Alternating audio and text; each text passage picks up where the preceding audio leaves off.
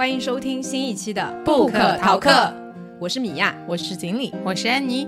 我们是一档读书播客节目，每期我们三个会分享一本好书，也聊聊我们的打工人生活。你可以在微信搜索“不可逃课 ”（Book Talk），关注公众号即可加入听友群和我们互动，一起读书，互相陪伴。也不要忘了在各大音频平台订阅我们，你也可以收藏单集或在评论区给我们留言哦。不知不觉已经临近春节假期啦！今天我们的这期节目呢，要和大家分享一本轻松的、让人食指大动的书，就是梁实秋的《馋妃醉》。我是一个比较馋的人啊，虽然我对吃的要求不是很高，但是嘴巴里就经常想吃点什么东西，所以我经常每天都在想说，嗯，今天上班要吃点啥好吃的，而且吃也是我出门玩的一个重要的动力之一啊。曾经我觉得说一个人很馋，比如说上海爸妈会说小朋友馋老胚，对吧？就是觉得有一点点贬义的意思在里面。那今天我们分享的这本书呢，就能为馋老胚们证明。梁实秋在书里面他写到说，馋非罪，反而是胃口好、健康的现象，比食而不知其味要好得多。那下面我们就先请米娅来介绍一下这本书的内容吧。嗯，《馋妃醉》是梁实秋先生的一部关于美食的散文集，收录了他描写食物的散文。全书一共分为了七个章节，第一章写了“民以食为天”，那其余的章节呢是按照不同的食物分类，写了素菜、肉菜、海鲜、主食、零食和茶水与酒水。那每一个。章节里面，它都会按照食物的名字分为不同的散文的篇章，每一篇的篇幅也都比较的短，非常适合闲来无事的时候拿过来看一看的一本非常轻松的一个散文集。那关于这本书的名字的话，就像前面安妮有介绍到的，呃，梁实秋在这本书的第一章开篇就写了：阐释着重于食物的质，最需要满足的是品味。上天生人在他嘴里安放一条蛇，蛇上有无数的味蕾，叫人焉得不馋？馋是基于生理的要求，也可以发展成为近于艺术的趣味。馋非罪，反而是胃口好、健康的现象，比食而不知其味要好得多。所以，我们今天也会介绍一下这本书里面的一些美食，就回归了我们这个节目聊吃的的一个话题。对，好的，那接下来我们再请锦鲤来介绍一下梁实秋吧。嗯，好的。梁实秋先生应该是近代文学史上一个比较重要的人物了，所以在各个的渠道上面，大家应该都听到过很多这个关于梁先生的各种介绍。我这边稍微总结了一下，大部分都是我搜寻得来。梁实秋先生是出生于一九零三年，然后于一九八七年逝世的。他祖籍是杭州，不过人是出生在北京的。他原名是梁志华，实秋其实是他的字，而不是他的名。他还曾经用过笔名子家、秋郎、程书等。他算是一个中国现当代的散文家学者，同时他也是一个非常优秀的文学批评家和翻译家。他在一九二三年的时候赴美留学，啊，在那边应该学习了三到四年的时间，取得了哈佛大学文学学士的学位。一九二四年的时候学成回国，先后任教于暨南大学、国立青岛大学。这个青岛大学不是我们现在的青岛大学，是后来的中国海洋大学，以及国立东南大学，也就是后来的南京大学以及北京大学。嗯，他在一九四九年的时候到了台湾。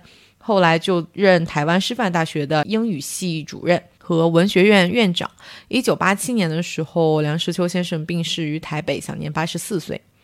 他的一生当中有过两任夫人，首先是他的原配夫人程继书，我不知道他的那个笔名程书是不是也来自来自于夫人的这个名字啊？呃，两位的感情是非常好的。他们两个人结婚的经历还蛮有趣的，据说是在梁实秋在美国学习的时候，国内的未婚妻陈继书写信过来说，家里正在给他介绍对象，就是给陈继书介绍对象。如果你再不回来的话，我就要嫁给别人了。他当时在美国其实过得还挺好的，然后还在演戏，就是课余爱好的这种吧，而且大家都很喜欢他做那个做饭做的很好吃。他当时学业是已经完成了，只是还留在美国继续一些别的事情，所以他看到这个未婚妻写信过来催促他回国，他就赶忙回去了。所以他们是在一九二七年的时候就结婚了，育有三女一子。不过，呃，令人惋惜的是，在一九七四年的时候，梁实秋和陈继书在美国西雅图到市场去购物的时候，临街的一个梯子突然倒下，落在了陈继书身上。他后来就因伤势过重离开人世了。在那之后，呃，梁实秋先生就写下了《怀园梦忆》一书，寄托对这个陈继书的悼念之情。虽然说两人感情甚笃啊，但是在陈继书女士去世的次年，梁实秋就续弦了他的第二任妻子，叫韩晶清。韩晶清比梁实秋要小蛮多的，她出生于一九三一年，应该是要小梁实秋二十几岁。她的原名是韩德荣，呃，曾经是呃，应该算是湖北黄陂人，早年是在上海唱歌。后来，在一九四六年的时候，还当选过上海的歌星皇后。一九四九年的时候，她迁居香港。他除了去有一些演艺事业之外，其实平常的时候还会去填词、写小品，所以在文艺上面也是有一些呃成就。不影坛了之后，他还有主演并且编导了一系列的影片。在一九七五年的时候，这个韩晶清就和梁实秋结婚了，当时也是引起了蛮大争议的，就相当于有点像怎么说，学界泰斗和这个演艺界的一个跨行婚姻。说完他的个人生活之外，我们再看一下梁实秋先生的这个文学成就吧。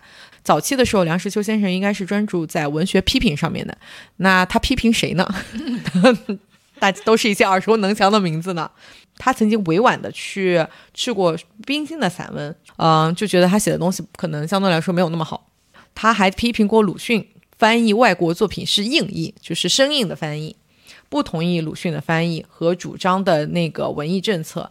因为，嗯，大家对于鲁迅先生肯定是非常熟悉的，那是这个怎么说，文学的斗士嘛。梁实秋先生其实是不主张把文学当做政治工具的，他反对思想的统一，要求思想自由。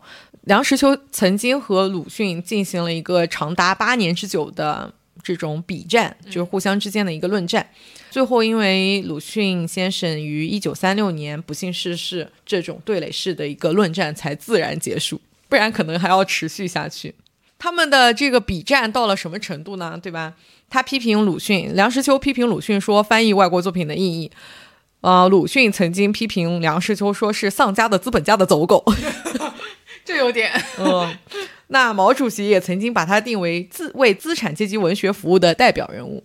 所以从文风当中，其实我们也能感受得到，说梁实秋先生他的文风其实是有点小资情节的，他非常讲究这些生活的细节，对于生活的品质是有个很高的追求的。那在梁实秋先生四十岁以后呢，他着力更多的就是在散文和翻译方面了。其中最杰出的成就，其实就是去翻译了莎士比亚全集。他也是在中国国内的第一个研究莎士比亚的权威。在散文方面的话，梁实秋先生一生给中国文坛大概留下了两千多万字的著作，应该是中国现代散文著作出版的最高纪录了。这就是关于梁实秋先生的大概一个生平介绍。好的，然后我就要问你们两个一个在韩综里经常出现的问题：如果你只能在人生当中吃最后一样食物，你会吃什么？那一个山东人能回答什么呢？你想说饺子？饺子，替你回答了。你确定吗？最后一顿哦，嗯，是呀，我觉得如果说想吃的东西的话，就是万万千的东西我都想吃和喜欢吃的。但你说人生最后一顿了的话，多多少少有一些意义感嘛，嗯，因为嗯，不只是离开人生的旅途吧，就是 平常离开家的话，其实我我妈跟我奶奶都会说，就是离开家的最后的一天一定要是吃饺子了。有的时候我甚至是早上十点钟的火车。然后他们会六点钟就起来包饺子，然后我们叫这个东西叫滚蛋饺子。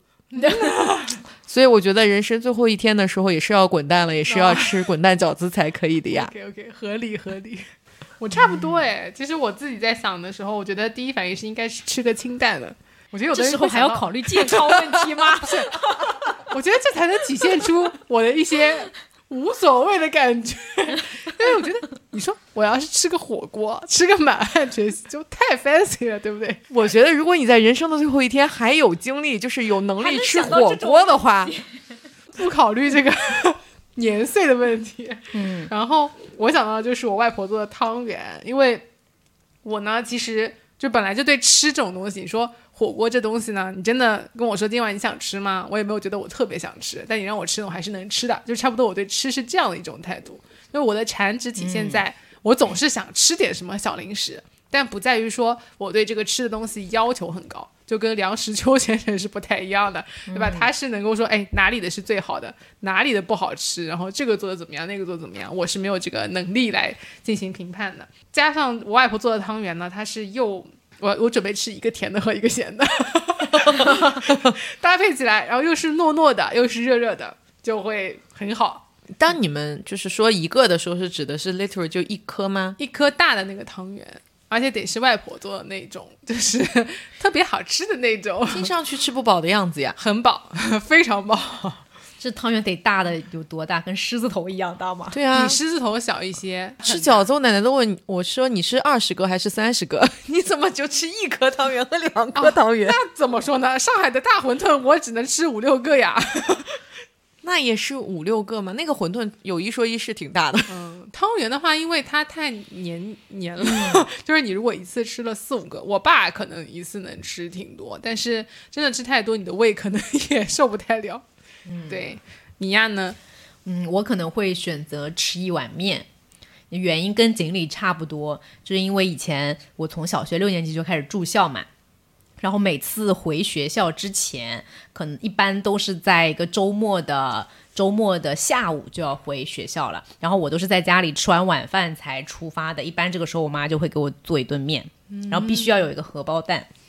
就素面吗？还是会有什么汤面啊、浇头？嗯，一般会是汤面，但是我从来不喝汤。对，你不喝汤。对。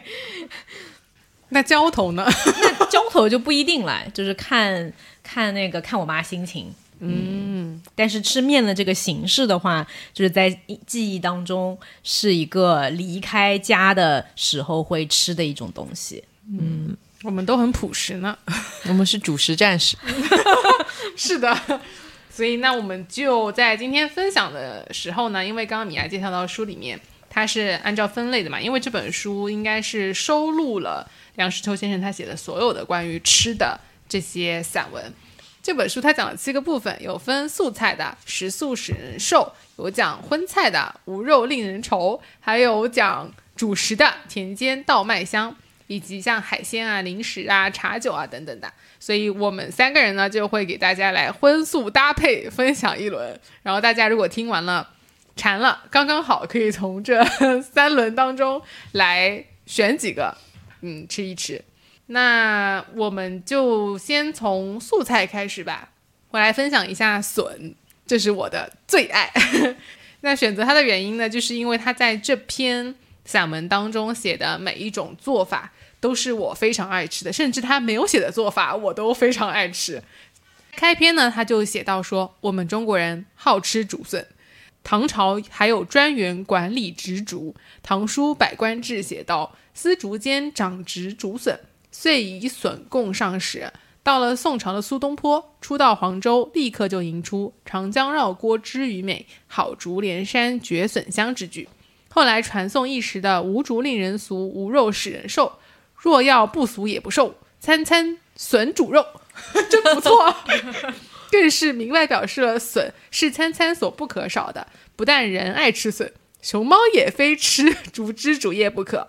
竹林若是开了花。熊猫如不迁徙，便会饿死，所以足以看出，我好像没有听到过谁说不爱吃竹笋的人。对，然后呢，他在写到笋的做法的时候，他有讲到春笋和冬笋。春笋怎样做都好，煎炒味炖无不佳妙。油焖笋非春笋不可，就是油焖笋真的是非常的好吃。最近也是吃油焖笋的季节哦，这样的，哎，不是春天吗？但我妈最近在烧哎。现在可能因为各种技术，可以在其他的季节也能吃到油焖笋了。是的，我今天来的路上路过后面那个菜场，我发现它春笋跟冬笋卖放在一起卖，应该是竹笋跟冬笋放在一起卖，所以可能也没有特别春笋的这个概念。冬笋冬笋也是竹子的根。对，你们能不能帮我普及一下，就是笋是怎么分类的？就是我吃的那种细细的笋，跟那种巨粗的笋，就是拳头粗的那种笋，它们是。一个生物吗？它们是一个系列吧，但是粗的就是冬笋嘛。嗯，它们就是那个细细的长粗了是冬笋吗？春笋是长成了冬笋，还是它们压根儿是两个东西啊应？该是不一样的吧。我理解是竹子的品种不一样，当然对我这个知识也非常的有限。就是像呃冬笋的话，我们那边啊叫是叫毛笋，嗯，就它外面外表是有一层细细的绒毛的，它是在冬天的时候那个是没有长到地面上面，还在地底下的，所以是要把上面的泥土就要挖很深才能挖到，吃它那个最开始的嫩芽。然后像春笋的话，呃，我们那边叫做象牙笋，叫它象牙笋是因为它比较光滑，然后它里面剥出来就那个很嫩。很嫩，嗯，是那个像手指头一样细的那种不是不是，大概像两三个手指那么粗细的。你刚刚说的那种细细的，像一根手指粗细的，我们那边叫竹编笋，它的那个竹子的形状是更加的低矮，有点像灌木丛的那种很细的竹子。嗯然后继续讲到刚刚我们已经聊到的冬笋啊，他说冬笋不生在地面，冬天是藏在土里，需要掘出来，因其深藏不露，所以质地细密。北方竹子少，冬笋是外来的，相当贵重。在北平馆子里有一盘叫炒二冬，这我听说过，冬笋炒冬菇就算是好菜。东兴楼的虾子烧冬笋，春华楼的火腿味冬笋都是名菜。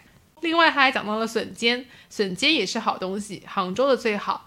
在北平，有时候深巷里发出跑单帮的杭州来的小贩叫卖声，他背负大竹筐，有小竹楼的笋尖都卖。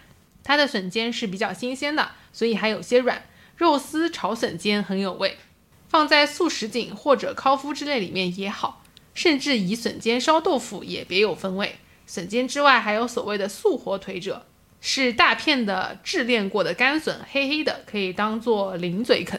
这是他讲的笋，然后我还要再补充两种笋。我很爱吃的是那个水笋，就是百度百科出来的水笋，其实是茭白嘛，就跟茭白是不一样的。就是这个水呢，是指说用水泡发而成的毛笋笋干。这种毛笋粗大、肥壮、紧密，口感老涩，但是在经过晒干和水浸泡发处理以后，是可以用来烧肉的。就是上海有一个很特色的菜，就是水笋烧肉。就是我是喜欢吃到可以为了吃这个就不要吃肉，我是可以盯着笋吃的。它是那种干的笋泡发了，对的，那它吃起来是不是那种嘎吱嘎吱，稍微有一点难嚼的口感？不难嚼，它有很弹牙的脆的吗？脆脆的。然后有的会比较老，但是有的如果是嫩一点的就完全不老。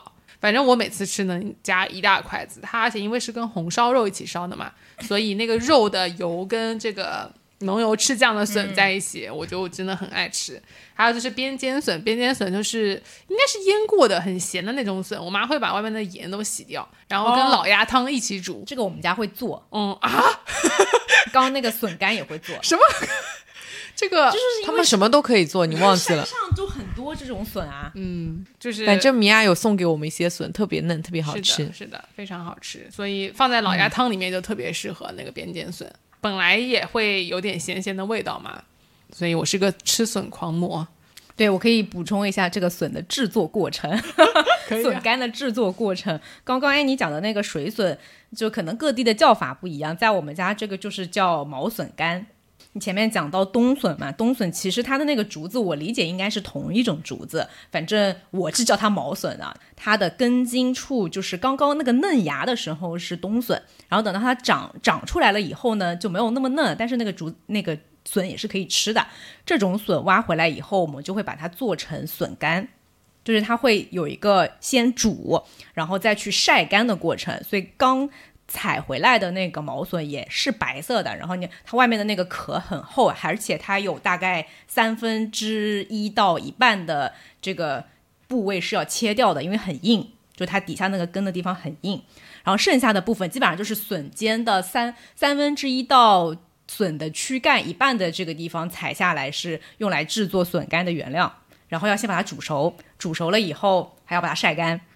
等到它晒干以后呢，你看到的颜色就是一个接近于褐色的一个颜色，呃，可以保存很久。晒干了以后，然后要吃的时候就把它泡在水里面泡发，泡发以后它上面那个褐色会，你多泡几轮的话，那个褐色会慢慢的变淡，大概接近于一个浅褐色到白色的这个这个这个颜色。最适合的就是炖在肉里面一起吃。对，就很神奇，因为它如果当时生吃的话，肯定是不好吃的，可能嚼不动或者有点苦，但是晒成干了以后就没有那个味道了，特而别跟肉且是取烧一起就。对，而且它是取就是要炖嘛，所以它是炖在肉里面，是要把它嗯炖烂了吃，嗯炒是不太行的。对的，我觉得就南方的话，会有很多保存食物，就是对它进行一些预处理的那种方法，就是这种东西，不管是风干啦，或者是腌制了，嗯，或者是熏，就这些东西好像在北方就没有那么的多。你你是不是没也没吃过咸肉啊？还有我都是到了上海之后吃的。对，梅也是一个很神奇的行为。就是让它发霉。的梅干菜啦，然后梅苋菜啦，就绍兴一带是有很多这种做法的。嗯，我觉得这是因为南方的天气相对来说更热一点，所以食物更加容易变质，在那个没有冰箱的年代里。然后北方的话就相对来说更冷，而且更干燥，所以食物相对来说没有那么容易变坏，大家对于储存嗯就没有那么多心得。然后刚刚安妮说的另外一个笋叫什么？那个边尖笋，哦，那个边尖笋，其实我们家管它叫绿笋，但是这是我妈的说法，具体学术名称叫什么我也不知道。它的原料是我前面提到的那个竹边笋，就是细细长长的那个原料。呃，一般我们是春天的时候会去山上去摘，然后它其实也不是说我我谁家里有一片竹园，全部都是这个竹、竹编笋的，它就是那种野生的。哦。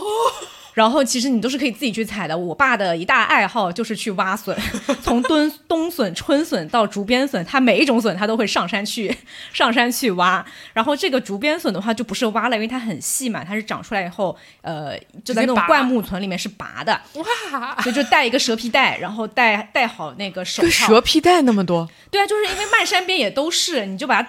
摘下来放在袋子里，我爸一般去摘的话，都要整个那个蛇皮袋一袋一袋装的。那绿水青山就是金山银山。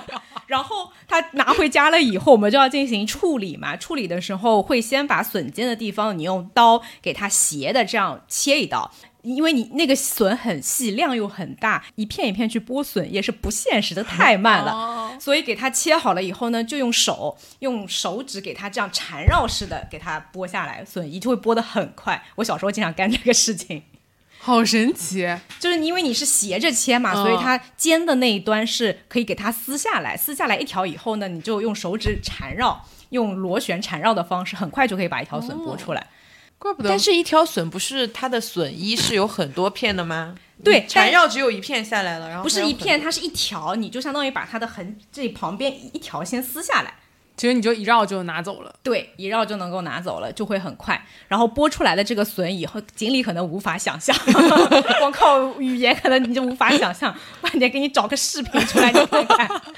对，然后剥好的笋以后，因为呃，当然那个新鲜的时候也可以炒着吃，但是因为量很大嘛，要保存的话就没有那么方便。呃，也有可以制成这种细的笋干的，但因为笋干还有毛笋，所以我们家一般都是像我妈的处理方法就会。嗯，把它制作那种用盐腌制过的笋，嗯，很咸很咸，非常非常的咸。它的保存的办法就是盐的腌制，对让它不容易腐坏。就是你可以理解为放在高浓度盐水里面一直煮，笋的表面都都是盐，都是盐。然后我妈会放在一个那种玻璃罐子里面啊，嗯或者就是用罐子来储存。然后等下要吃的时候呢，也不能直接吃的，因为它很咸嘛，要泡泡在水里面。对好羡慕哦。我小时候还会去去拔这种笋，但鉴于我太害怕虫子了，所以我去的很少。啊，是的。那我们请那个锦鲤来，接下来继续介绍他的素菜，我接下来就要介绍一个叫韭菜楼。一点儿不出我的意外。我在看的时候，我就觉得你应该会选韭菜楼。我想说，我得符合我的刻板印象才行，毕竟我得有一些代表性的食物，对吧？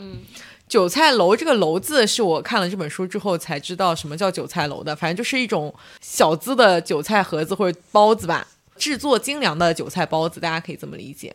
但韭菜其实梁实秋先生里面书里面是讲说，韭菜是蔬菜中最贱者，一年四季到处有之，有一股强烈浓浊的味道，所以闻之者味之臭，喜之者味之香。我不知道你们吃不吃这个？吃韭菜嘛，对，我从来不吃韭菜，它的味道太冲了。我们家都是韭菜炒蛋，或者我妈会专门烧韭菜，因为她觉得那个有杀菌的作用，那应该是健康。那应该是不会有杀菌的作用。梁先生在书里面一直反复提到，其实不只是在韭菜楼这个章节提到的一个故事，就是他一直觉得吃东西酣畅淋漓其实是怎么说吃东西的精髓吧。所以他一直会分享一个故事，是说他有一年在青岛的时候，在后山坡上闲步，看见一伙石匠在凿石头打地基。将近歇晌的时候，就应该是晌午，我们的晌午应该是中午，差不多这么十一点钟的一个样子。有人担了两大笼屉的韭菜馅儿发面饺子来，揭开笼屉盖，热气腾腾，每人伸手拿起一只就咬。一阵风吹来一股韭菜味儿，香极了。我不由得停步，看他们狼吞虎咽，大约每个人吃两只就够了，因为每只长约半尺。随后又端来两桶开水，大家就用瓢舀着吃，像是《水浒传》中人一般豪爽。我从未见过像这样一群山东大汉之吃的那样淋漓尽致，就好像韭菜这个食物跟山东是有点绑定的感觉。他还提到说，我们这里街头巷尾常有人制卖韭菜盒子的，大概都是山东老乡。就是韭菜首先跟肉非常搭配，像我们家吃水饺，我们一直都是吃韭菜肉。韭菜猪肉馅儿，嗯，是吃的最多的。一直到后来，就是相对来说，就是因为韭菜，我们说吃掉吃进去的话，我不知道你们要怎么去形容这个感觉啊？用我们那边的话来讲，叫烧心，就你会觉得胃里有点不舒服。如果吃太多韭菜的话，可能是它的有一些刺激性，对对对，它的有一些刺激性，有一些辛辣的这个部分，所以后来就吃的相对来说少一些。但是在那之前，韭菜馅儿或就韭菜猪肉和韭菜鸡蛋是我最会喜欢的这个饺子馅儿的品种。接下来我们再请米娅来介绍一个她爱吃的素菜。我在这本书里面看到素菜的部分，嗯，其实没有 多少你能吃的，对，你能已经被安妮分享掉了。然后我这里想分享一段呢，是他写的酱菜的这一篇，因为整个江浙地区，尤其像绍兴啊、宁波啊，包括像杭州那边，其实这个酱菜都是非常出名的。杭州应该是萝卜干。然后他在书里面写的，呃，应该是北方的酱菜啊，这不知道跟锦鲤这个印象当中是不是一样？他写分享的是北平的酱菜妙在不太咸，同时又不太甜。粮食店的六必居，因为匾额是严嵩写的，格外的有号召力，多少人跑老远的路去买他的酱菜。我个人的经验是，盛名之下其实难副。他真的很犀利耶，对。呃，他说倒是金鱼胡同市场对面的天意顺，离我家近，货色新鲜。就看来北方也有自己的这个酱菜的体系啊，但我不知道各地做这种酱菜的原料到底是怎么样的。其中我觉得萝卜应该各地都有腌萝卜的习惯吧？你们家里面会腌萝卜吗？会的，嗯，但是跟南方的那种腌萝卜，我的印象中南方的腌萝卜就它会把它腌的那个雪白晶莹剔透的，嗯嗯，可能会稍微带一点甜味。就是那种南方，我是指比如说长沙啊，或者这种这种地方，然后可能会放一些泡椒，嗯，这种味道，或者像贵州那边是酸萝卜，嗯嗯。但是我们那边腌萝卜还是以往咸了腌为主，然后吃的时候，我奶奶会就是她会再把那个盐水也是重新洗掉，嗯，但是她会在里面撒酱撒香油。就是它那个萝卜的气味会带上一些那个香油的那个气味，加在一起特别的下稀饭。我就很喜欢吃白粥配上那个萝卜咸菜。嗯，上海的凉菜里面，如果去上海菜点菜的话，它会有一个应该叫萝卜干吧，就是它会有那种黄黄的一片一片，然后叠起来叠成一个菜的那个样子，或者是它是一长条的，但是它是可以空口吃的，你可以不拌着粥一起吃，那个就会偏甜一点。嗯，然后上海有那个什锦菜，我觉得应该也是萝卜做的，它是有很细的、很细的一条，然后有红色的、有黄的，然后就是胡萝卜吗？难道是？我觉得应该是胡萝卜，但它又是硬硬脆脆的、很细的一条条，里面还会有一些我不知道是什么，但是它长得像螺丝那种宝塔菜。嗯，宝塔菜真的不知道是什么，怎么会长成那样的？对，那个酱菜我也很爱吃。你家呢？你家肯定会腌。我妈会腌萝萝卜，你妈妈什么都会，对她真的什么都会，她还会腌咸鸭蛋的。我太厉害了！但是我很少吃，因为我不喜欢吃萝卜，所以但凡跟这种酱菜类的萝卜，就用萝卜制作的都我都不吃的。那你能吃的酱菜是什么？请问？我能吃的酱菜非常之少，下面我就来介绍一下 我。印象当中，就是以前小的时候，我们会在自己家里面制作的最多的两种酱菜，一种是梅干菜嘛，这个应该尤其是像绍兴地区一带的话，梅干菜应该是很多人的童年记忆。但梅干菜的制作过程，呃，它有它的原料可以是多种的，就有的地方会用那个萝卜上面的那个绿色的部分叫什么？萝卜缨。哎，对，就是用它上面绿色的那部分的，嗯，它的它的须，叫萝卜缨。哦，好吧，我想着它的头发。我们那边是叫萝卜菜，嗯，反正就是用那个绿色的部分把它切碎来做这个原料。但像我们家那边，我们用来制作梅干菜的原料会用的是九星芥，就是一种芥菜。我这样可能讲可能不是很直观，你就想象一下那个茼蒿的形状。那跟萝卜缨长得其实很像，嗯，萝卜缨的那个叶子会更大一点，它就是叶子很很小的，就跟那个茼蒿的那种叶子大小差不多，然后是长长，大概有这么长。把它把它剁碎，这么长 又来了，就这么长，两两倍茼蒿的那个长度，大概是这样子。然后给它切碎了以后，也是用盐去腌制嘛，当中还要经过一系列复杂的发酵的酶的这个过程，最终它的那个保等到要保存的时候，它是已经晒干了的。到底是怎么梅的？这这个神秘的酶的过程，我也不是很。懂，总之就是家传秘方不可外传，可能每一家都不太一样。对，也，但我也没有看到说制作的过程有放进去一些嗯菌落啊或者什么，它不像是说做那种酒酿的时候会放酒曲，对对，就不会放额外的东西，就感觉就让它自然的发霉。但是因为又放了很多很多的盐嘛，理论上就是也不会吃坏肚子。可是梅干菜吃起来不怎么咸啊。哦，也不能说不怎么咸吧，咸呐，咸的，咸的也咸，就是它的主要还是有很多甜味。我三号觉得，嗯，那个是在你要制作某一道菜的时候单独再放进去的。这样的，对，比如说像什么会一般会放点糖啊，会再放一点那个那个香油啊之类的东西，会让它就吃起来口感更丰富。这个是梅干菜，但说实话，梅干菜我也几乎从来不吃。对呀，我喜欢。而且梅干菜一般都是，如果放在那种烧饼里面，都是有肥肉的。你喜欢？对，它经常跟一些肥肉配搭配在一起。包括呃，我们家如果包饺子的话，那个饺子馅儿会有梅干菜肉的。什么？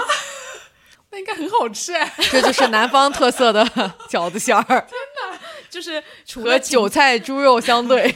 我们家包的最常包的就两种馅儿，一种是芹菜猪肉馅儿，另外一种就是梅干菜猪肉馅儿。嗯，然后我妹最喜欢吃梅干菜猪肉馅的，哦，特别哦。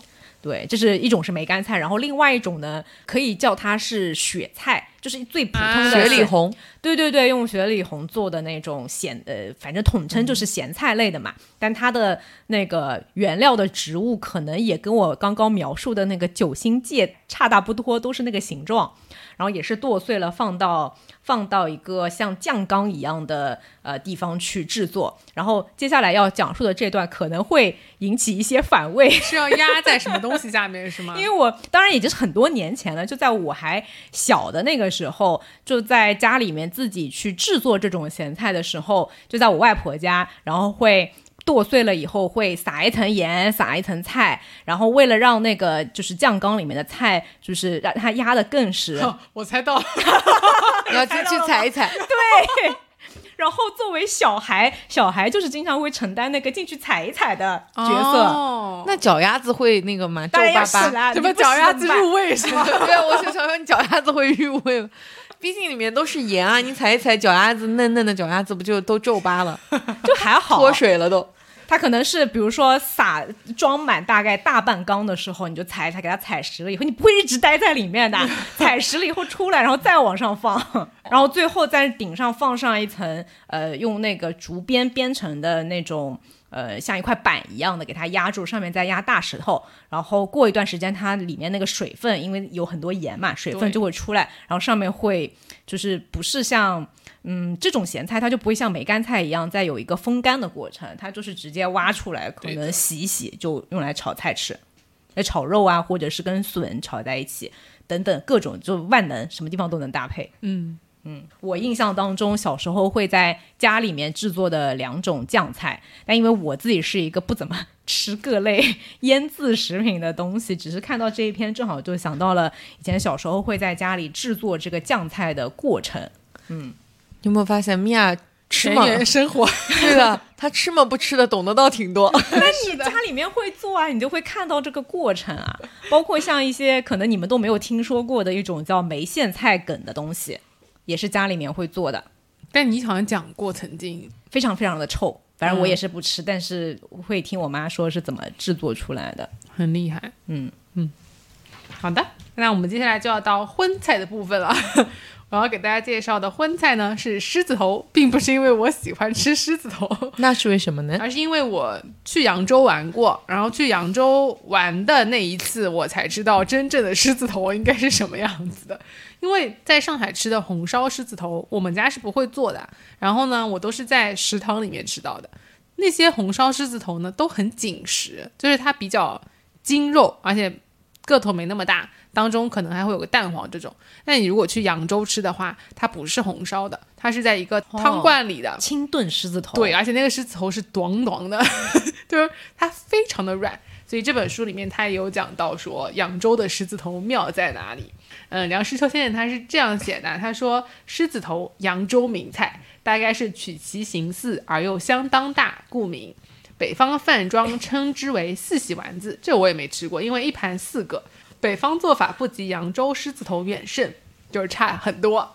嗯，他说狮子头人人会做，巧妙各有不同。华晨教我的方法是这样的，因为他有一个朋友是叫王华大师晨先生，不是狮子头大师，他是扬州人，所以他会知道这个狮子头要怎么做。他说，首先取材要精，细嫩猪肉一大块，七分瘦三分肥，不可有些许经络纠结于其间。切割之际最要注意，不可切得七歪八斜，亦不可剁成碎泥。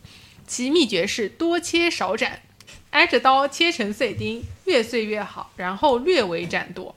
次一步骤也很重要，肉里不放芡粉，容易碎散；加了芡粉，黏糊糊的，不是味道。所以调好芡粉要抹在两个手掌上，然后捏搓肉末成四个丸子，这样丸子外表便自然糊上了一层芡粉，而里面没有。把丸子微微按扁，下油锅炸，以丸子表面紧绷微黄为度。再下一步就是蒸，碗里先放一层转刀块冬笋垫底，再不然就横切黄芽白做墩形数个也好。把炸过的丸子轻轻放在碗里，大火蒸一个钟头以上，居然要一个钟头以上。揭开锅盖一看，浮着满碗的油，用大石把油撇去，或用大吸管吸去，使碗里不见一滴油。这样的狮子头不能用筷子夹，而要用羹匙舀，其嫩有如豆腐。肉里要加葱汁、姜汁、盐，愿意加海参、虾仁、荸荠，各随其便，不过也要切碎。没吃过这么精致的 狮子头，但是看起来它的这个做工的步骤也是非常复杂的，而且跟我自己吃的那个我不怎么爱吃的红烧狮子头是不一样的。所以是给大家分享了这样的一个荤菜。肉馅里边加荸荠是一个很常用的，让那个肉质显得更嫩、更弹牙的做法。真的所以你很多东西，你以为你吃到的是纯肉，但其实里面是加了一点荸荠的。可是我能感觉到它的口感很不一样啊！对呀、它切的很细，在那个肉馅儿里面，只要放一丢丢，就会让那整个肉都活泼起来。活泼起来，我活泼啦！好的，那锦鲤要跟我们分享什么荤菜？我想分享的就是一个大菜，硬菜。我用我不知道你们会这样形容吗？就是山东话我们会讲一些很实在的菜叫硬菜，应该会吧？现在会，比如说你这个什么酱焖肘子这种，就都属于硬菜。我们不吃酱焖肘子。酱这个做法就很北方。我知道的，对，就是一些一大块肉，这样、让你一下子吃了就会很顶的那种，就叫硬菜。嗯，所以我想要分享的一个硬菜是叫烧羊肉，我的理解应该就是红烧羊肉啊。羊肉会是山东经常吃的一种肉的种类吗？我们那里还挺经常吃的，我觉得这是因为就是我们汉回是就是至少在我生活的那个区域，汉回是混居的，原因。回族吃羊肉是很有传统以及很有烧羊肉的这个技巧的，嗯，所以我们也形成了一种喜欢到这个回族街去吃羊肉的习惯。就是一听到吃羊肉，我们就是说，那我们就想到回民街去。北京的话，可能吃羊肉比山东吃的还要更厉害一点，因为当山东不是所有的地区都有回民的聚集点的嘛，所以有些地方可能没有那么多。但是北京的话，应该更靠近内蒙了，所以他们吃羊肉的那个习惯就更更多一些。梁先生在书里提到的这个烧羊肉呢，他大概先介绍了一下烧羊肉是怎么做的。他说，烧羊肉只有羊肉床子卖。那什么是羊肉床子呢？所谓羊肉床子，就是屠宰售卖羊肉的店铺。到了夏季，附带着于午后卖烧羊肉。店铺全是回教人的生意，内外清洁刷洗的一尘不染，就这个也是我们那边很典型的。嗯，我们买羊肉肯定会到这个回民的店铺里去买，一定会看到他在门口挂了一个。大家就如果见到回民居住的地方的话，很多人会在上面画一个类似，我不知道，就一个回文的小铁片。嗯，应该是一个我的理解是一个回族的这种祝福语，就类似于真主阿拉保佑，我猜啊是这种意思的东西。我只有看到那个小铁片挂在门口，我才会进去买，就确定这是一家回族的。那这个东西是怎么做的呢？他说：大块五花羊肉入锅煮熟，捞出来，四烧干，入油锅炸，炸到外表焦黄，再入大锅加料加酱油焖煮，煮到呈焦黑色，取出切条。这样的羊肉外焦里嫩，走油不腻。买烧羊肉的时候不要忘了带碗。因为它会给你一碗汤，其味浓厚无比。自己做抻条面，用这汤浇上，比一般的牛肉面要鲜美得多。正是新蒜上市的时候，一条条编成辫子的大蒜沿街叫卖。新蒜不比旧蒜，特别脆嫩。也正是黄瓜的旺季，切成条，大蒜黄瓜佐烧羊肉面，美不可言。口水吃肉不了，吃蒜，香味少一半。就是看到这里，我就想到那个羊肉汤，哇，跟新蒜、跟黄瓜，哇，太赞了，食指大动。而且我之前应该跟你们介绍过这种，就是大蒜会编成辫子的，嗯，做法，感觉也是一个很北方的行为。就是会你们会就是生蒜就着肉吃吗？对呀，嗯 就是你们在那个道月社里面看到杨树梢的那个行为。但是其实就是我们这一辈应该吃的很少很少了。就像我算是比较能吃蒜的女生了，女生里面就会更少。我们家一般是在吃水饺的时候，肯定就是会像杨树梢那样吃，但是我也不会像他一样吃啊。但是不会像他吃的那么多。我一般一颗蒜就能吃整盘饺子了。嗯，他好像一颗蒜只能吃两颗饺子吧。嗯。然后吃肉的时候的话，可能就会更少。吃肉的话，我自己小在家里的时候，其实不怎么吃的，因为我们家其实吃的很少吃那种很很硬的这种大肉的菜。但是后来的话，吃肉配蒜，我们我一般是会切片。这样你就可以不需要说一下子，因为你自己去啃那个蒜的时候，蒜毕竟咪咪小嘛，你拿在手里的时候是没个轻重的。你有的时候啃的多，有的时候啃的少，你就会发现它的那个配比不完美。嗯，你把它切片了之后呢，你就可以掌握那个配比，少了点感觉。虽然我不吃蒜，但感觉北方人吃蒜应该都是一整颗一整颗，没有那个嘎嘣的那个哎，对。他不是里面写人，他听到那个北方人吃面，他是隔壁先是呼噜呼噜，突然某一瞬间咔嚓了一声，对，是那个咔嚓声很带感。那吃面食的时候也要配蒜吗？这个真的很奇怪哎。如果是很怎么说很传统的这种本地馆子的话，我们会在桌上放一头蒜的，就是像我应该跟你们分享过，就是桌上你们放酱油、酱油罐子、辣椒罐子跟醋罐子。我们就是在旁边会有一头蒜，但没有酱油和醋吗？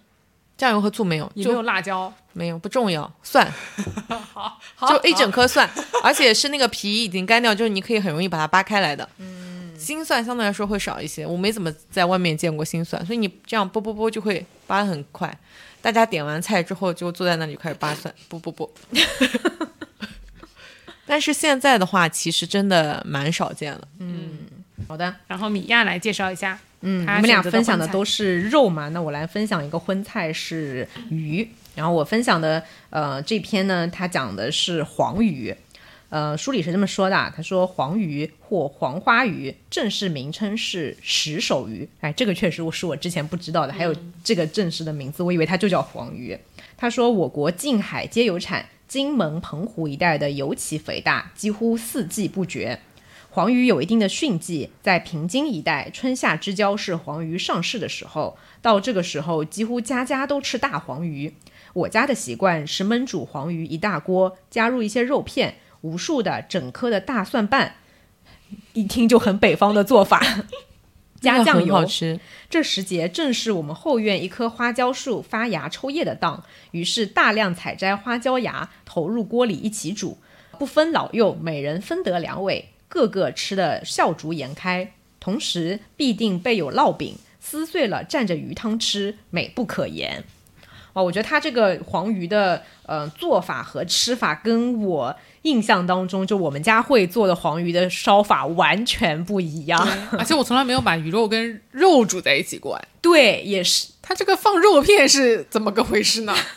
不知道，感觉就很很特别，而且还会加那个花椒芽。我不知道花椒芽是不是跟花椒一样会采会有一种麻的这种口感啊？这个也很也很神奇。至于像放大蒜和酱油的话，这个倒也是比较比较常见的。而我们家煮鱼从来不放蒜啊！真的吗？为什么要放蒜呢？一定要放蒜？都放的是葱呀，葱姜呀，蒜太好吃了。好，好，好，没有问题。不是，就啊，我我第一次知道上海人烧鱼是放蒜的，因为我小时候之所以吃那个鱼里面的蒜，是因为我爷爷告诉我说这个东西是比鱼肉还好吃的。真的吗？哦，真的吗？所以你觉得不知道是他到了山东之后养成的习惯吗？是真的很好吃。我们烧鱼的时候，除了加酱很重要，就是红烧鱼。但是黄鱼其实相对来说，我们那边吃的会少一点，因为旁边的话是微山湖嘛。微山湖相当于是华北地带比较大的一个淡水湖了。就是微山湖里一般会吃的鱼就是草鱼，黄鱼是海鱼。可能这是为什么我们会加更多的料，因为那个，但是也很难说，就是淡水鱼的味道。其实和海鱼是有明显的区别的嘛。我们会在烧鱼的时候加酱油、加蒜，还有很重要的是要加一点醋。嗯，它就会形成一种很鲜美的味道。然后那个蒜不能放的太久，太久它就会完全的软化掉，变成很糯叽叽的那样子，就不好吃。就是一个烧的刚刚好，有一点点糯的那个状态，配上鱼和酱油和醋的那个汤汁。所以蒜还不是为了去腥吗？我以为它是炝锅的时候放进去的。不是不是，它一整颗放进去炖的，还要那其实就是炖到后面才加蒜，对吧？有点像大盘鸡放土豆的时候一样。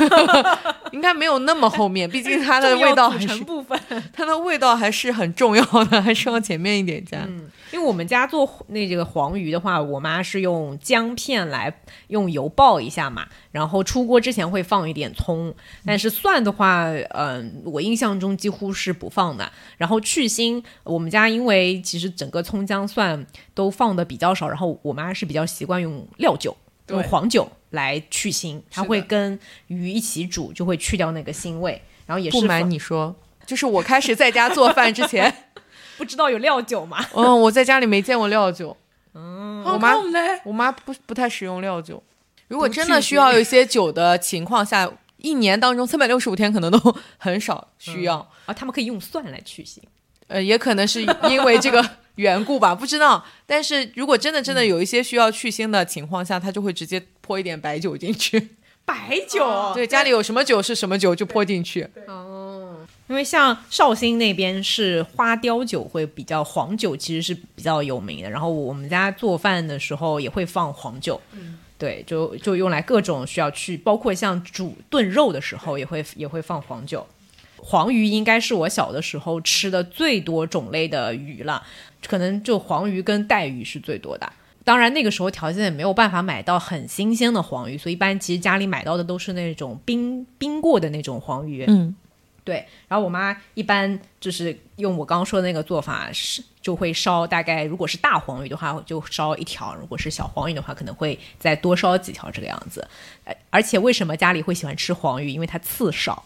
然后它的那个肉如果烧的是大黄鱼，它那个肉一片一片的，就有点像蒜片，就是那个蒜蒜瓣肉，肉对，蒜瓣肉。所以我一开始看这篇文章的时候，他说无数的整颗大蒜瓣，我一一开始一眼看成了无数 无数的蒜瓣肉。对，然后这篇文章里面还讲到了黄鱼的另外一种吃法。他说，黄鱼晒干了就是白响，那个字读响。嗯，对，黄鱼想具体怎么吃，他在书里倒是没有直接去写。但我就想到说，也是在我小的时候吃过的，就关于这种呃这种这种白想的一个吃法。我们家一般就非常朴素的吃法，就是因为它是用盐腌制过再风干的一种类似于像咸鱼干这样子的一个食物，所以一般它还吃的时候还是会比较咸嘛。呃，我们家的做法是会在那个盘子里面再打上两颗鸡蛋。然后把它一起放在蒸锅里面给它蒸熟，所以它的味道还是比较偏咸的，可以用来就着稀饭啊、啊、粥啊来吃。好神奇。对那鸡蛋蒸熟就会跟那个想连在一起。对，会连在一起，然后它也会有那个咸味，就是也是咸的，就肯定不可能再额外放盐了，否则会太咸了。那鸡蛋会搅拌吗？呃，不会，不打碎，就直接两颗蛋打进去。问这么详细干什么？在想象呀。因为你打碎的话，其实就是一个蛋羹的，是吧对对对，那种是不是效果。它就是包括我们家做那个呃肉松也是，那两颗不够吃呀，一个人得吃一颗。那就看，因为它很咸，所以你不可能一下子吃太多。嗯。哎，对，上海的那种炖筋肉，你们可能也没吃过，那是什么？就是肉糜放在一个酱油里面，然后就放在锅上煮，它上面通常也会有个鸡蛋。哦，我们家也哦会做这种，嗯嗯，但 don't know why。就像肉肉糜蒸蛋，对类的这种，嗯，是的，是这个也很好吃，也很咸。那个吃过，哎，我吃到的都不怎么咸哎。你吃的不正宗 我们家一般还会，我妈一般还会加点梅干菜，哦，那很好吃。梅干菜和肉糜，然后混合在一起，就是搅搅拌均匀，然后上面再打一颗鸡蛋蒸熟。是的。然后最后我们就要介绍主食和零食环节了，因为我挑的是一个零食，我挑的还是一个很重口的零食，我挑的是豆汁儿。虽然我没有你居然要介绍豆汁儿吗？我虽然没有资格介绍豆汁儿，但是我就是觉得它很吸引我的注意力。你吃过吗？喝过豆汁儿吗？没有喝过，没有喝过，那你就先说说你的想象吧。我很好奇，而且我喜欢的 UP 主他喝过，我就差不多知道是什么样子了。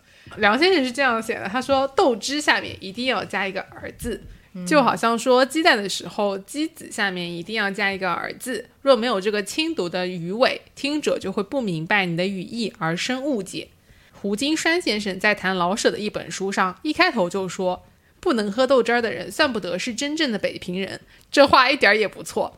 就是在北平喝豆汁儿，也是以北平城里的人为限，城外乡间没有人喝豆汁儿。制作豆汁儿的原料是用以喂猪的，但是这种原料加水熬煮，却成了城里人个个喜欢的食物。而且这与阶级无关，卖力气的苦哈哈，一脸滋泥儿，坐小板凳儿，围着豆汁儿挑子，啃豆腐丝儿，卷大饼，喝豆汁儿就咸菜儿。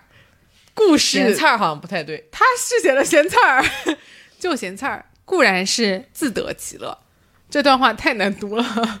对，所以他就说这个是城里人老少都喜欢，且男女都喜欢，且各个阶层都喜欢。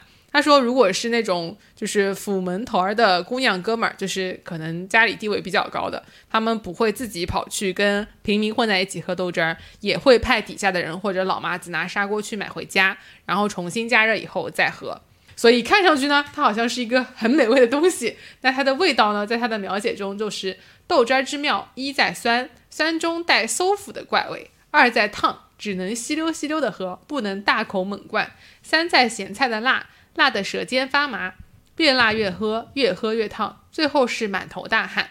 我小时候在夏天喝豆汁儿，是先脱光脊梁，然后才喝，等到汗落再穿上衣服，这我就不能理解了，对吧？又有馊腐的怪味，然后又烫，然后它在夏天喝，真的很可怕以。热制热，对，还要加上咸菜的辣，然后夏天吃重庆火锅，对对，就像韩国人夏天吃那个参鸡汤一样，嗯，就是是冬病夏治，你知道吧？对。然后我来分享一下我看到的那个博主他去北京喝豆汁儿的情景，就是他那个镜头呢，他先喝了，他还搭了一些小菜和那个什么、一些黄豆的糕点吧，豌点豆黄吗？啊豌豆黄对也是北京著名的小吃。是的，，那个我很想吃吃看。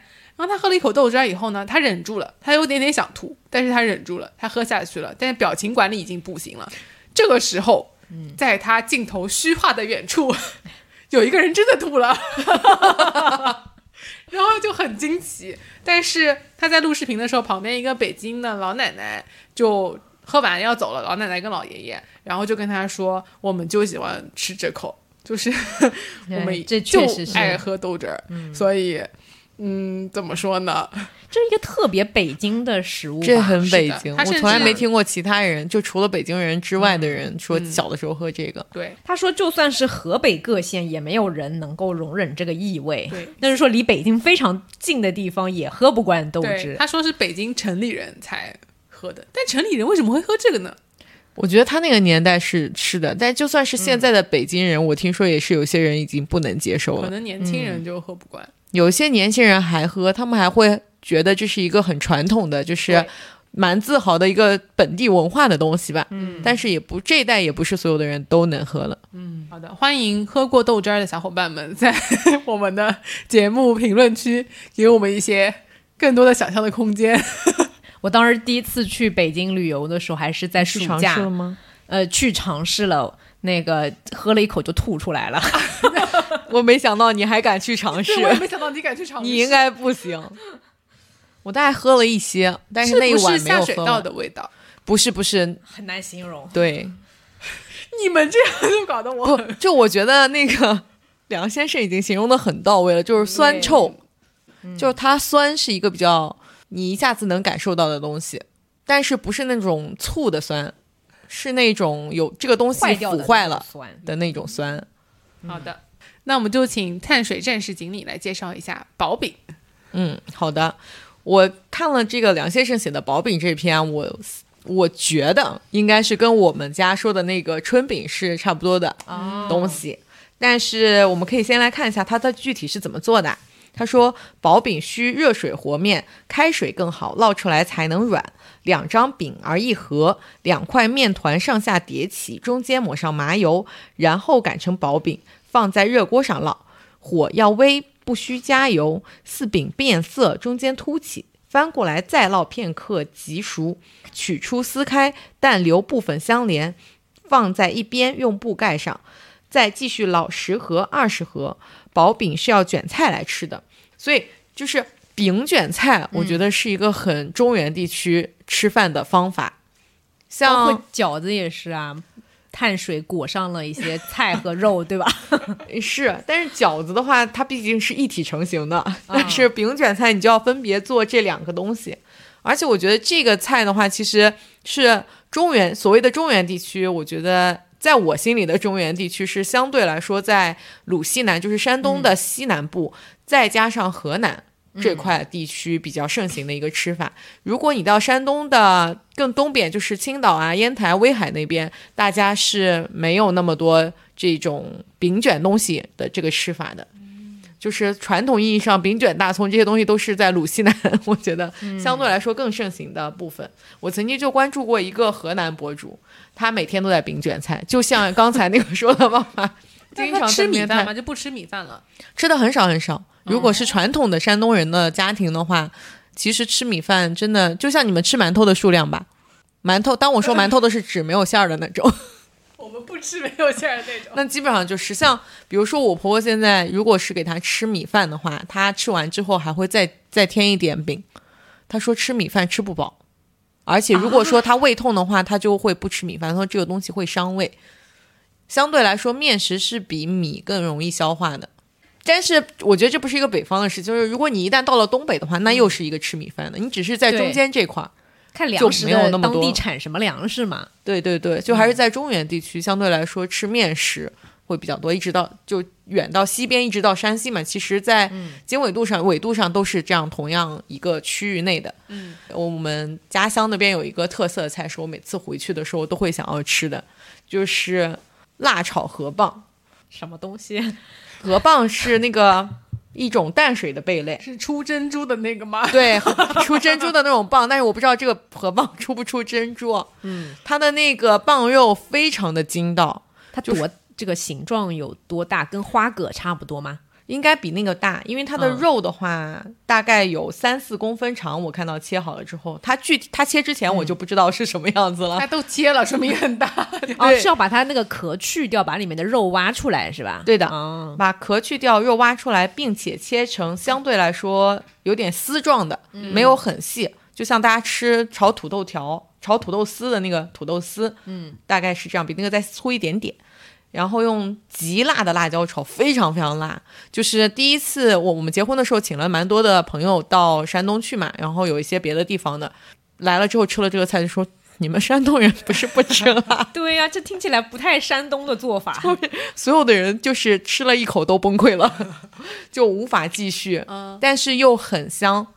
那个东西我们就会在旁边配上这个饼，然后用这个饼把那个只包这个东西吃。只包这个棒肉，只能包一点点，因为它真的很辣很辣，但是吃起来就非常香。嗯然后我看那个河南的博主去吃这种饼卷菜的时候，它的种类就很丰富了，就是什么万物皆可用饼卷，大饼卷一切。但你们真的会饼卷着一根葱吃吗？蘸点酱。就山东吃的那种饼卷葱，他说的应该是那种小米薄饼，跟书里说的这个是不一样的。就它不是面粉做的，它是小米的，可能小米面粉，小米也存在面粉嘛，小米粉做的，把它磨碎了的，它是黄色的，嗯它的那个质地更坚硬，可以像一页书一样这样打开来。对对对，我看到过。你可以这样举着它，它也不会歪下来。对对 然后我们是用那个东西卷葱吃的，啊那个是在就是济南啊、在那个泰安啊，然后就鲁西南这一带比较盛行的卷大葱的材料。我以为这个是以前条件不好，没有条件吃到白米面的时候，就大家会用这样的吃法。也有可能是但那个真的很薄哎，是很薄，就像起一页纸，要吃的作用啊。要吃好几张，只要你数量走得多就行。好，但是现烙现吃的白米面的那种饼，嗯它就会质地更柔软，大家一般会把它烙成一个圆的。如果是那个小米还有玉米的那种玉米面的饼，我们会把它烙成，也不是烙成，哦它是一个方的对对对，就像一本书 A 四书。好，那我来分享另外一种饼，在书里面讲到的叫烙饼。之所以想分享这一篇呢，也是你不吃米饭，不是，也是也是想到了我，就是我家里面我妈经常会做的，我们可以叫烙饼，但可能跟他书里写的这种烙饼不是同一种啊。那呃，梁先生在这这一篇里面写的烙饼是怎么样的一种饼呢？他说：“饼而曰烙，可知不是煎，不是炸，不是烤，更不是蒸。烙饼的锅曰称，这里字音读称，就还给我们科普了一下，就这种呃 电饼铛，哎，对对对，类似这种。那这个是讲它的这个制作的工具嘛，然后他又讲到说烙饼的和面的过程，说和面不简单，没有接触过白案子，初次和面大概会弄得一塌糊涂。说烙饼需要用热水来和面，呃，和好了面以后呢，不能不能立刻烙，要醒它一段时间。这个不知道是不是跟包饺子一样，要把那个面就是让它醒一醒面，这段时间可长可短，看情形而定。那如果是家里面做家常的饼，手续最简单，家常饼是薄薄的，里面的层次也不需太多，表面上更不需要刷油，烙出来白子糊咧的，只要相当软和就成。就听起来是一种用面粉，呃，给它和好了面以后，呃，烙出来一个非常柔软的饼，但具体它的厚度我不知道啊。然哎，后这两个东西真的很像哎，嗯，薄饼和烙饼。它可能那个薄饼会更薄一点，烙饼就是主打一个软。然后他说，北方人贫苦，如果有两张家常饼，配上一盘摊鸡蛋，把蛋放在饼上卷起来，竖立之，双手扶着，张开大嘴。左一口，右一口，中间再一口，那简直是无与伦比的一顿丰盛大餐。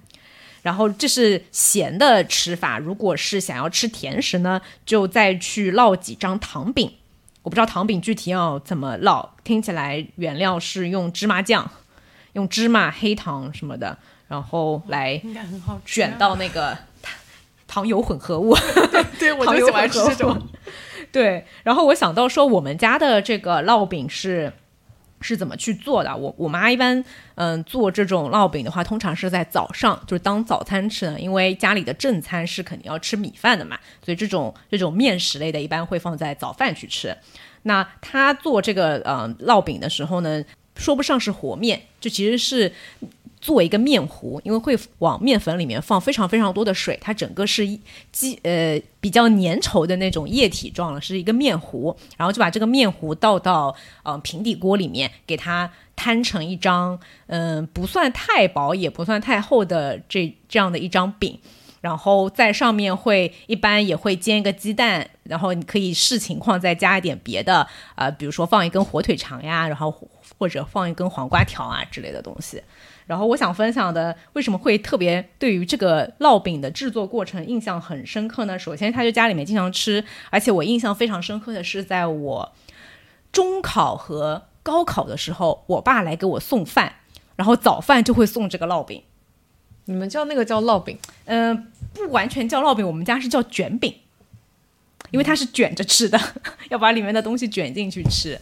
然后佐料的话，呃，就是一般在。那个面粉里面，我妈会放一点点的盐，就是它吃起来是有点咸味的，嗯，就印象非常的深刻。你妈妈有给你一根火腿肠和两个蛋吗？哎，我妈会挑那种，我们家以前吃鸭蛋吃的特别多，嗯，就是鸭蛋吗？嗯，不是咸鸭蛋，就是普通的鸭蛋。鸭蛋，对。然后她有一阵她会买那个双黄蛋。哦，这个可以 on purpose 去买吗？就是你想买双黄蛋，就有专门卖那种双黄鸭蛋的。他们怎么判断里面是双还是？个头特别大，就是它那个长是这样一个椭圆形。对，我想说它还超过 B 超，照得出来。嗯，灯照照能看能能看得出来里面是几个黄的。因为双黄蛋和鸭蛋感觉比鸡蛋都更有营养，好像。而且这种双黄鸭蛋特别适合用来腌咸鸭蛋啊啊！是的，因为那个黄。是精髓，对，所以就买双黄鸭蛋。最常见的时候就是会在腌咸鸭蛋之前买一批这种双黄蛋，用来腌咸鸭蛋。嗯嗯，感觉得你家的妈妈没有什么是不会的，真的，我妈什么都会。所以过年回家的时候很幸福，要重新就是长两回味一下这个家里的一些美食。嗯嗯，但是我想说，就是这种不经过揉面的步骤。做出来的饼，我们还有单独的名字，但是每个都不一样。我婆婆会叫它糊包，我不知道这个从哪里来，但是我们叫这个东西叫糊包。但是这种摊出来的时候就不太会直接把面就摊进锅里去，会在里面加，一般会加蛋和西葫芦，就是面粉加水加蛋加西葫芦切成那个条，把这这所有的东西一起搅一搅，可能加一点盐和胡椒，加搅一搅一搅，然后直接摊到那个。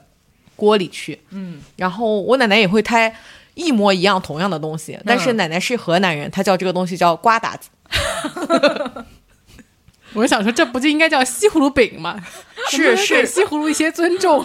但是在我们心里，饼的话，你一定是揉过，就是那个东西是很筋道的哦，一定是要揉面揉过的才能叫饼，是吗？至少在我心里是这样定位饼的。啊，那南方人没有分到这么细，所有的面食，它只要是形状开来的面食都可以叫饼。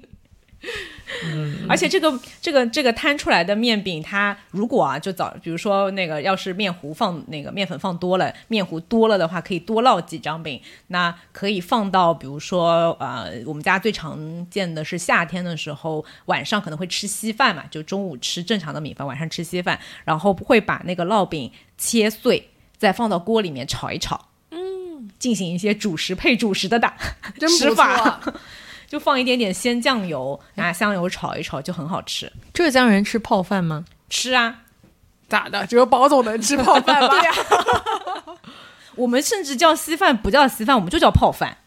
那它是稀饭还是泡饭呢？呃，取决于每家有自己的做法。我我妈是习惯用，就是再煮一下的，就不会直接拿开水去泡，就是是煮一下那种。但是它还是水是水，饭是饭，这样粒粒分明的。